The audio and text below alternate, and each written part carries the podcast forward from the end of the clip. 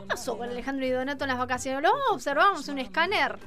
Está bronceado, estuvo al sol, está Sí, bien. Dicen que el sol, el te, verano. que Está el más sol te, aclara un poco el Sí, pelo. dale. Prometo, en serio, ¿eh? no Cabello me... largo, bronceado y este bigote, Bigote. caparros. Bigote caparro, bueno. ¿Cómo arrancar después de esto, no? Claro. Eh, antes que nada, y de paso seguimos hablando en términos de imagen y qué sé yo, no se dejen llevar por, por la primera impresión de esto, porque este es un tomo de obras completas Ah, y el libro del que vamos a hablar hoy ocupa eh, más o menos unas 60, 70 páginas, algo así vendría a ser. Sí, algo, ahí estás agarrando un pedacito del libro. Es un libro muy grande, eh, cual Biblia, Sí. ¿no? Tapadura muy grande. Es una Biblia. Sí, es un libro muy grande, antiguo. Yo no, de hecho, creo que casi. Las ediciones especiales, en todo caso, se hacen así de, de tapa dura y grande. Eh, ¿Está cocido? Sí. Eh, Debe estar cocido, Sí, sí, está sí, cocido. desde acá se ve. Súper cocido. Sí. No está sé bien, cómo- está bien que, que cosan los libros. ¿Por qué No- dejaron de coser los libros? No dejaron de coser los libros. ¿Cómo no? Hay libros que Ah, ah. siguen. Pero los especiales, por eso te digo, las ediciones especiales, en general vienen todos. Pegados. En general, sí. Bueno, es tema para, para otra Vamos a columna, averiguar. ¿no? Eh, Emiliano Genís, anotate esto como tarea de producción. ¿Por qué dejaron de coser los libros? A mí me, me interesa saber por qué la presencia de la naranja, ¿no? Acá eh, intuyo la inminencia de un crimen o algo así como en el padrino. Estoy, estoy con una naranja hace dos o tres bloques. Si escuchan ruidos en la mesa es porque la, estoy revoleando. Pero eh, me di cuenta que teniendo la naranja a la mano no como galletitas. Vieron que en el padrino eh, la presencia de las naranjas anuncia la inminencia de un crimen o de ¿Ah, la sí? preparación de un en las tres películas. Bueno, si se fijan, cuando se juntan a hablar todos los mafiosos hay platos con naranjas en, en, en la mesa al principio de la 1 cuando lo- lo- le, le disparan, digamos, a Vito Corleone. ¿Qué estaba haciendo? Estaba comprando naranjas. Claro. Así que ahí les tiré una data como Tiene, para tiene un que- nombre ese recurso retórico, pero ahora no me lo acuerdo. Pero justamente. Yo ese tampoco, Julieta claramente. Ordinola, usted que cursó semiótica hace poco, ese elemento que aparece de manera sistemática, recurrente, por ejemplo, en la era del hielo, ¿qué es lo que aparece recurrentemente y que no se sabe muy bien? Para que está la ardillita. La ardillita. La con ardillita. na- bueno, tiene, tiene un nombre ese recurso retórico. No, no lo recuerdo tampoco. Bueno. Se lo averiguo en una tarea de, de Ah, producción. Labor, la- labor de producción también. No sé cómo venimos de tiempo, pero si quieren, antes de pasar a lo que sería el centro de, de la columna, puedo hablar un poco de, de este libro tan Dale. misterioso para los oyentes, ¿no? Que todavía no qué saben de qué es. Que tiene una historia bastante particular, o al menos hoy en día, debido a que es casi imposible de, de conseguir. Estoy hablando de las obras completas en colaboración de Jorge Luis Borges. Eh, si cualquiera va, va a una librería y, y consulta, digamos, por Borges, se, se puede acceder a distintas ediciones de las obras completas, pero no en colaboración, sino las obras completas de él eh, solo, digamos, ¿no? Y, y la realidad, la, la verdad es que mm, Borges a lo largo de toda su vida y de toda su obra trabajó bastante en colaboración, no solo con, con Bioy Casares, que quizás es su, su colaborador más, eh, más frecuente porque eran grandes amigos en definitiva. Eh, todos esos libros, cu- cuyos todos esos libros, digamos, están acá, forman parte de, de esta edición, sino que también escribió, no, no sé, por ejemplo, sobre Leopoldo Lugones con Bettina Edelberg, escribió con Margarita Guerrero, bueno, con María Kodama, que terminó siendo su, su pareja, su esposa, con María Esther Vázquez, etcétera, etcétera. Y todas esas ediciones se eh, reunieron, digamos, para editarlas como obras completas en colaboración. Y este aquí, que en 2001 se dejaron de publicar. Es una, una obra, digamos, un, un- tomo que arrancó a editarse en los- a mediados de los años 70, a la par que se editaron las primeras ediciones de, de la obra completa de Borges como escritor singular. Y se fueron reeditando, digamos, con el transcurso de los años. La última edición justamente creo que es de 1997 y la última re- reimpresión fue en el 2001, que es precisamente la que Esa tenemos acá arriba de, de la mesa, que el año 19 que viene ya. ya. cumple 20 años, Claro. ¿no? Sí, ya está amarillo, el libro Sí, con años sí, en la sí, ya biblioteca lo- se ve. Sí, sí, yo lo, lo- lo compré ya, ya usado, ¿no? Perteneció a una tal Alicia Poderti eh, del CONICET de la Universidad Nacional de Salta. Tiene un sellito Mirá. acá el libro, así que tiene su, su historia. La cuestión es que por algún motivo se dejó de, de publicar y uno se pregunta por qué, si es un libro que se supone que vendería y vendería bien. Y esto que voy a comunicar a continuación es un rumor, porque no, no tengo forma de, de confirmarlo. Pero aquellos que, que profundizan, digamos, o que recorren los círculos de bibliómanos de, de Buenos Aires y Argentina y qué sé yo, dicen que se dejó publicar como una venganza de María Kodama hacia Bioy Casares, porque en el 2006 eh, los herederos, digamos, de Bioy Casares, que ya había muerto en el 98, 99, publicaron el diario que escribió Bioy Casares durante casi 50 años de su amistad con Borges, un libro que si este les asusta, el otro es, es más o menos así. Sí, Es, es, eh, casi el doble. Casi el doble. Y, y en esos diarios hay muchos detalles íntimos de, de la vida de Borges que aparentemente no cayeron bien en el lado del, por el lado de los herederos de la obra de Borges porque hay muchos eh, detalles personales que uno cuando lo lee, sí, hacen un poco ruido, pero en definitiva es algo lógico porque se trataba de, De su amigo. De un hombre ciego, digo, Claro. ¿no? Y con Ah. las limitaciones que, que tiene todo, no solo un hombre ciego, sino un hombre ciego que, que pierde la vista después de los 50 años de edad. Claro. Es decir, que le cuesta un poco más, porque Sí. toda su vida vivió acostumbrado a depender de, de una visión, de un sentido, digamos, tan tan principal como es el, el de la visión. Entonces parece que eso a María Kodama no, le, No le gustó, gustó. mucho y como venganza eh, impidió, digamos, que este libro se siguiese reeditando por, por una cuestión de que eh, también hay libros que le pertenecen en, en derecho y en autoría a Bioy Casares. Bien. Eh, es decir, que es bueno. un sí. misterio de la literatura argentina. sí. Ahora yo Ahora, ¿eso está confirmado está, o, o es una teoría? Es, pa- para mí es eh, puede tener cierta lógica conociendo la manera en la que se maneja María Kodama con la obra de Borges. Pero hace poquito yo leí un artículo en el que se anunciaban los grandes proyectos editoriales de, de- de publicación de este año y se- decían que iban a estar imprimiendo, editando nuevamente los libros de Borges con Bioy Casares. Entonces digo, ¿qué pasó? ¿Se arreglaron? ¿No, ¿Nunca estuvieron peleados? Hay, no sé, la cuestión es que quizá abrimos la, la posibilidad y la esperanza de que en cualquier momento aparezca una nueva edición de, de este libro. Y dentro de este libro, digamos, el que nosotros vamos a, a estar hablando ahora en breve y el que yo traje a colación, ustedes díganme cómo venimos de tiempo, ¿no? Dale, Así dale. cualquier cosa redondeamos, aunque falta todavía. Es un libro que se llama mm, ¿Qué es el budismo? de Borges con Alicia Jurado, una escritora y académica argentina muy, muy reconocida también. Les paso acá para que Por favor. ¿eh? con cuidado, por Lo favor. primero ¿eh? que voy a hacer es olerlo. Y perdió el encanto ese, ¿eh?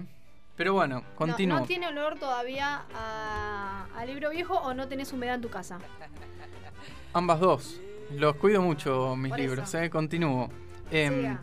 es un libro que se publicó en 1976 por primera vez y que se publicó, digamos, con la intención de, de transcribir una serie de conferencias que estaba dando Borges en ese momento acerca del budismo y que luego continuó dando. Y a la vez hicieron como un trabajo no solo de transcripción, sino de profundización. Alicia Jurado eh, realizó una investigación más exhaustiva, qué sé yo, y le dieron un tono más eh, literario, más propio de la, del lenguaje eh, escrito. Y antes de, ir al, al contenido del libro en sí, me, me pareció oportuno eh, contar un poco, digamos, el tema de, o profundizar acerca de, de- de Borges y las conferencias, ¿no? Porque. Borges en, en toda su vida, en, en general, fue un tipo no, no muy adinerado, ¿no? Por más que cuando él era chiquito eh, venía de una familia muy, muy bien ubicada en la sociedad y qué sé yo, con el transcurso de los años, digamos, esa condición la perdió y la verdad es que no, no le alcanzaba para, para vivir de lo que de, de lo que escribía y tampoco por los trabajos que podía llegar a, a conseguir que eran en bibliotecas municipales y que y etcétera antes de ser Jorge Luis Borges, ¿no? Y una vez que ya era Jorge Luis Borges también se quedaba sin laburo porque por ejemplo en el es conocida la historia de de que se quedó sin, sin, el, sin el cargo en una de las bibliotecas que trabajaba cuando comenzó el peronismo por su condición de, de antiperonista. Y él lo que tuvo que empezar a hacer, digamos, para ganarse la vida fue salir a dar conferencias. Entonces lo llamaban de un pueblo del interior para que hable de, no sé, tal cosa. Y el tipo le ponían el billete, iba y hablaba, ¿no? No, no le pagaban mucho, pero así Pero iba. eh, se pasó muchos años de su vida girando, digamos, eh, cual rockstar, hablando en lugares a veces para muy pocas personas de lo que de lo que le preguntasen, ¿no? Lo sentaban ahí, le preguntaban y el tipo hablaba. It's amazing. Es asombroso, verdaderamente. La cuestión es que, bueno, después de... Esto lo dejó de hacer porque empezó a trabajar como director de la Biblioteca Nacional, pero una vez como también como profesor en la de, le- de literatura inglesa en la Universidad de Buenos Aires. Y una vez que dejó con estos cargos y que ya era más, eh, más viejo, ¿no? Estamos hablando del 76, 77, él ya con casi 80 años, volvió a dar conferencias y empezó a, hacer conferencias sobre budismo, que no fue una sola, fueron varias, ¿no? Y una de ellas eh, terminó formando o tomando forma, digamos, de, este libro con la colaboración de Alicia Jurado.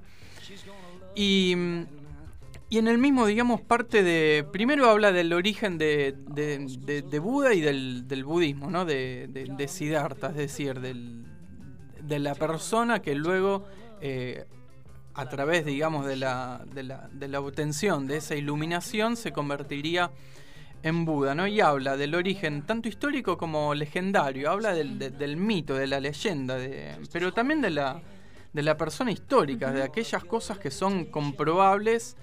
Y, y ya ahí me parece que hay un, hay un rasgo borgiano a la hora de, de entender cómo él concibe no solo el budismo, sino todas las, las religiones y este tipo de filosofías orientales que, que se, se- se- cuyos límites, digamos, son un poco eh, difusos a la hora de, de- de decir uno profundiza en el budismo y no, no termina de entender bien si es una religión o si es una, una filosofía. Él, él que se declaró eh, agnóstico en algunos casos, ateos Sí. en otros. Sí, era una Eh, contradicción eh, que constante. su madre lo obligaba a, a rezar el Padre Nuestro de todas Sí. maneras antes de irse a dormir, ¿no? De tradición Bueno. católica. Borges en su lecho de muerte, digamos, estando ya en, en Ginebra, en Suiza, eh, lo último que, que dijo fue el Padre Nuestro y lo rezó tres veces, en Ujú. castellano, en inglés y en anglosajón antiguo. Por las dudas. Por las dudas. Así que no se sabe que, era Borges. Evidentemente también tenía algo de, budista o de... Pero bueno, ahí me estoy adelantando porque esto es- el, cierre de, la columna. Em, decía que esto es interesante por la manera en que concibe esta religión o filosofía y todas las religiones porque a lo largo de, la obra y de su exposición está todo el tiempo comparando el budismo con otras religiones, principalmente las occidentales que conocemos nosotros como el judaísmo, el cristianismo y el islam. Y, y él lo que hace, digamos, es de reconocer y, comunicar, digamos, que cada una de estas religiones y de las personas, digamos, que a través de las cuales se construyeron con el transcurso de los siglos, tienen una parte histórica, digamos, es una parte concreta, material, que no es solo una, leyenda, un mito. Después, bueno, lo- otra de las cosas que mm, copadas, digamos, que hace es reconocer que el budismo tiene antecedentes. Eh, y habla ahí del- de religiones o filosofías indostánicas antiguas precedentes al budismo, como el Sankyama, el Vedanta y mismo el, hinduismo. Y, y cuenta, digamos, que el, budismo, a diferencia de estas religiones eh, oc- occidentales que niegan absolutamente todo pasado y ponen, te ponen un mito de origen a través del cual, por ejemplo, Adán y Eva crean el mundo y qué sé yo, el budismo reconoce ciertas, eh, ciertos an- antecedentes que influyeron en la formación conceptual de, de, de la misma. Incluso el mismo Siddhartha, cuando se va de su castillo y abandona todos los lujos y busca la iluminación, eh, recorre y está con distintos maestros. Es decir, que la iluminación tampoco es que le apareció ahí como un como por arte de magia absolutamente de la nada, sino que hubo un camino previo, una búsqueda y una colaboración por parte de, maestros suyos. Así que también ahí hay otra, otra otro punto interesante para, para ver en este libro. Después, bueno, habla de la cosmología, del budismo, de conceptos clave como la transmigración de las armas, del, del karma, del nirvana, que lo complejiza eh, no solo en, relación a que en, en sí son conceptos complejos, sino que con el transcurso de los años y a medida que el budismo se fue expandiendo por al principio por todo Oriente, eh, esos conceptos se fueron eh, modificando y adaptando a cada uno de los lugares en los cuales llegaba este el mensaje de, de Buda, ¿no? Y ahí aprovecha para hablar de la evolución del budismo y habla de primero de del Hinayana, que es el pequeño vehículo que sería el budismo eh, dicho en términos eh, muy medio burro, digamos, el budismo ortodoxo, ¿no? Lo Sí. que predicó el primer Buda, el Gautama Siddhartha, cuando tuvo la iluminación bajo ese árbol y etcétera. Pero después está el Mahayana, que es el gran vehículo que ya es una superación, es como una evolución de ese, una, una modificación de ese mensaje budista. Y después, con el transcurso de los años, digamos, y cuando distintos sacerdotes iban expandiendo el mensaje por, por distintos territorios de Oriente, bueno, el budismo llega al Tíbet donde se adapta al lamaísmo, que es eh, eh, quizá más conocido por el nombre de, de- que adquieren aquellos gurúes que, que expresan este mensaje, que son los Dalai Lama, Ajá. de ahí el, el nombre del lama, el lamaísmo. Después, bueno, llega el budismo llega a China, donde se tiene que adaptar, y de hecho lo hace con, con, con conceptos, digamos, muy arraigados en la cultura china, como es la, la filosofía de Confucio, el, el taoísmo de Lao Tse, etc.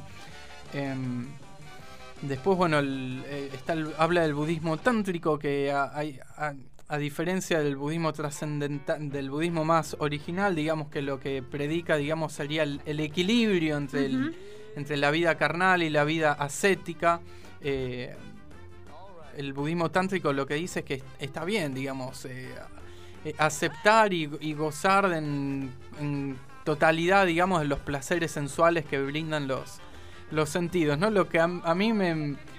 Abro paréntesis, ¿no? Me suena medio viejo truco, ¿no? Porque tenemos una, una religión, una filosofía que predica el- la- la- la- e- evadir el sufrimiento por estar vivo y por la enfermedad y por envejecer y por morir, qué sé yo, a través justamente de medirse, de buscar un equilibrio entre el- los, eh, los placeres, digamos, sensoriales y, y una vida ascética, eh, estos vienen y te dicen, no, se puede lograr la salvación teniendo excesos y qué sé yo, Claro. es medio contradictorio. Y por, por último llega al budismo zen en Japón, que ahí hay una, una importancia, digamos, muy clave del, del- del acto de meditar en sí y de la, de la, de la iluminación, digamos, como un instante, digamos, de, de- de- de revelación en esa, en esa práctica meditativa que puede llevar eh, días o incluso décadas para, para lograrla, que... que, que no, no, no tiene mucho no toma mucho de la, de la de conceptos divinos y de origen y qué sé yo Em, Borges habla de se refiere digamos a todas estas eh, a, la evolución del budismo como una serie de sistemas metafísicos que se excluyen haciendo referencia a cómo eh, con el transcurso de, de- de- los años, digamos, y a medida que se fueron expandiendo geográficamente, eh, fue eh, adquiriendo nuevos valores, ¿no? Y una de las cosas que destaca Borges y que a mí me parece en función de, de los intereses que tenía él como escritor y como, como intelectual que, que destaca del budismo, que se trata de una, de una religión y de una filosofía con un alto grado de tolerancia, es decir, en las religiones eh, occidentales vos no podés ser eh, cristiano y judío No, y, o- o eh, sos y- uno, sos, uno y a lo otro y en general lo que el desarrollo de estas religiones a lo largo de la historia de los territorios se produjo a través de grandes matanzas, del ejercicio de, de la fuerza, de la imposición. Y eso en la historia del budismo no se encuentra. Entonces Borges destaca eso, la tolerancia y cómo se fue expandiendo ese mensaje, adaptándose, digamos, a las distintas poblaciones que en esa época no estaba claramente tan conectadas entre todas como lo están hoy en día, eh, no a través de la fuerza, sino todo lo contrario, sino como el ofrecimiento de un mensaje de, de, de- de salvación, ¿no? Y Borges lo- justamente lo que propone es eso, recuperar el budismo como disciplina de, de salvación. Y hay una hay una mm, una historia, una, una parábola, digamos, eh, budista muy, muy famosa que Borges narra. Abro otro paréntesis. Lo interesante de todas estas parábolas budistas que Borges narra es que las cuenta con su propio estilo. Entonces es como. Son mi- mini cuentos de, de Borges Claro. que son alucinantes, ¿no? que mm, bueno en esta en esta parábola la, la Buda digamos a sus primeros discípulos cuenta que en una batalla un hombre recibe un flechazo no entonces el van se, eh, se le acercan y le dicen te tenemos que sacar la flecha y el que tenía la flecha clavada dice no antes de que me saquen la flecha, quiero saber quién me disparó esta, eh, esta flecha, el origen, dónde nació, cuándo nació, quiénes son sus padres, a qué casta pertenece, eh, de qué a qué árbol pertenece la madera que forma parte de esta flecha. Y entonces dice Buda, con todo esto el, tipo se, termina muriendo. Entonces yo lo que enseño es a, sacar la flecha.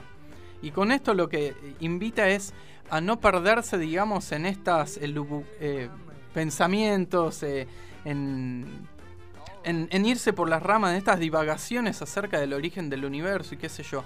Lo, importante es que en este mundo hay sufrimiento y que hay una forma para evitar ese sufrimiento o al menos para medirlo. Después quedará en cada uno en qué medida lo quiere hacer, porque si vos lo anulas completamente, eh, salís del ciclo ese de reencarnaciones y pasás al, al hermana que a veces lo, concebimos como una especie de paraíso, pero que en realidad es la, nada misma, ¿no? Es un nihilismo eh, total y, bien entendido, ¿no? En términos pesimistas, ¿no? Entonces lo que Buda dice, lo que eh, yo ofrezco es esto. Así que mm, otra de las cosas que... Mm, em, por las, por las cuales yo recomiendo, digamos, la lectura de este libro es que más allá de todo el conocimiento súper rico que, brinda acerca de esta religión y, de otras filosofías orientales y de, otros vínculos, porque también a la manera de Borges está todo el tiempo sacando flechas de relación para, para todos lados. Habla de filósofos como Spinoza y Schopenhauer y cómo captan todo esto y, y, brindan una visión occidental de, estas eh, filosofías orientales es que mm, conociendo todo esto uno puede comprender un poco de una manera más abarcativa la obra de Jorge Luis Borges, ¿no? Ayer me, yo dije, ¿qué, onda Borges, eh, Borges, con el budismo? Y me, empecé a investigar y caí en una entrevista en la cual él decía que ya a los 6 años leía sobre el budismo. Claro. Y a los 16 años leía Schopenhauer, que es el filósofo occidental que más toma, digamos, todos estos conceptos orientales, ¿no? Entonces uno cuando el budismo, por ejemplo, habla de, lo ilusorio del universo, de, la posibilidad de existencia de infinitos mundos paralelos, esas son cosas que están presentes en el imaginario borgiano. Cuando el budismo habla de la posibilidad, una de las tantas ramas del budismo, ¿no? Habla de la posibilidad de un punto en el universo que, que comprenda y que involucre todos los eh, puntos del universo y todos los mundos. Eso es el Aleph. Eh, te, iba, te, iba, a decir. Entonces, al, conocer y al profundizar sobre esta disciplina, sobre esta, este tipo de religión, sobre este área de conocimiento oriental, uno puede adquirir una mayor comprensión y una perspectiva más amplia de lo que es la, obra de Jorge Luis Borges, que es prácticamente infinita, ¿no? No en términos de, innumerable o de, o de algo em, que se reproduce constantemente, sino que está en, constante movimiento dentro de, su misma esfera, digamos, eh, concreta, que quizá comprende la obra completa de él como, como escritor individual y las obras completas en colaboración, cuyo libro hoy trajimos a, colación en esta primera columna de, del año de todo vez. Bien, Ale, eh, bueno, herramientas, entonces también una de las tantas herramientas para poder acercarse a Jorge Luis Borges, que un poco a veces, viste, que se genera como... Sí, pero bueno, la idea es, perder ese prejuicio, ¿no? Pero es interesante, digo, esta clave de lectura eh, que vos hoy traes, ¿no? Algo que parecía como medio inconcebible, bueno, sí, leer a Borges desde el budismo. Y lo, y lo que recomiendo es que quizá una persona que nunca leyó nada de Borges y por primera vez agarra un cuento de ficciones o de la Aleph, yo entiendo, digamos, que le va a resultar complejo porque a mí mismo me pasó. Es decir, evidentemente a todos nos pasa. Pero hay un montón de herramientas dando vueltas por ahí que ayudan a que ese primer paso, esa introducción sea más amena. Yo recuerdo que el año pasado traje acá eh, el ciclo de Borges según Piglia, ¿no? Que sigue estando en YouTube y si ustedes lo ven y, después entran a leer a Borges, lo van a entender un poco más, mismo si, si leen este tipo de, de, de, conferencias que él dio acerca del budismo, incluso en YouTube, digamos, eh, hay registros eh, sonoros, digamos, de las conferencias que él daba acerca de, del budismo. Así que igualmente recomendamos que, que lean el libro, ¿no? no iba a decir compren, pero eh, también nosotros siempre damos la posibilidad de que no lo hagan piden prestado. Sí, si se dan mania en internet, lo, lo consiguen, se lo bajan en PDF y si no, ya saben, mandan un mensajito y, Y, de- y de y alguna les llega por, por llega. arte de magia. claro. Exactamente. Ale, muchísimas gracias por la participación del día de hoy y Gracias obviamente gracias por haberte sumado nuevamente aquí a- en esta segunda temporada de Gracias Todo a ustedes también. Nos estamos encontrando la semana que viene. Por supuesto. Ahí está, entonces Con el bigote de caparrosa acá. Con el bigote de Caparrós pasó acá por el aire del tránsito. Todo, todo otra vez. La nación está endeudada, Todo otra vez. rehén de los mercados financieros internacionales. Una historia de nunca acabar. Por momentos si- si- siento estar transitando el mismo laberinto que nos atrapó a Néstor y a Néstor y a Néstor. y a Néstor. Buen tránsito.